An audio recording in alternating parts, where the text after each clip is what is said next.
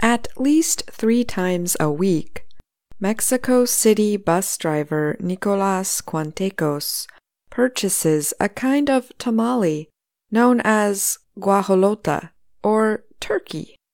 The food is made of corn dough and filled with meat, bean, and cheese. Tamales are then wrapped in corn husks, the green leaves outside an ear of corn, or banana leaves for cooking.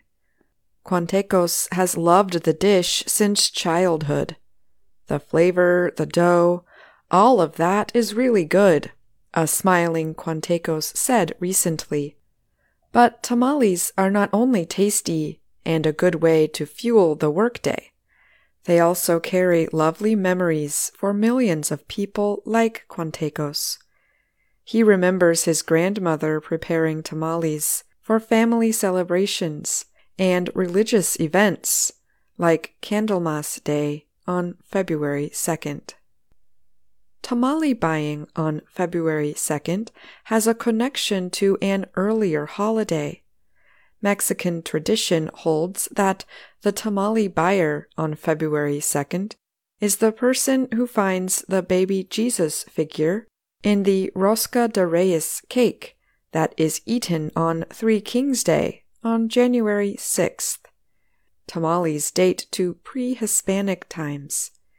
Ancient civilizations such as Olmecs, Mexicas, and Mayas prepared them for religious offerings and even placed them in special burial areas.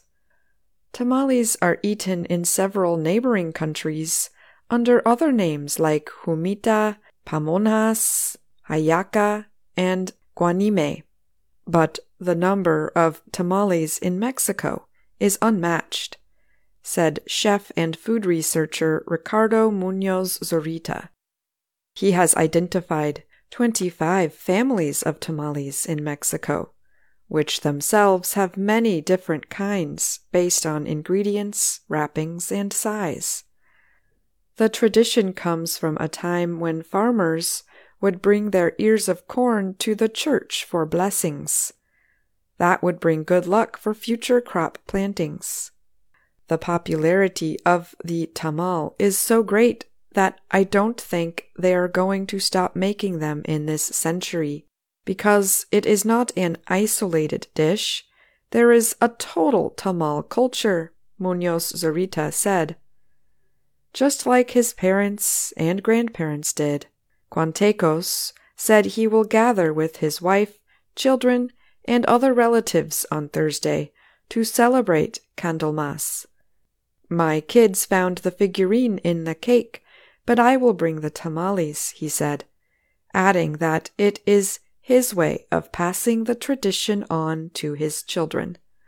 Tamales are going to survive many generations because they are passed from generation to generation.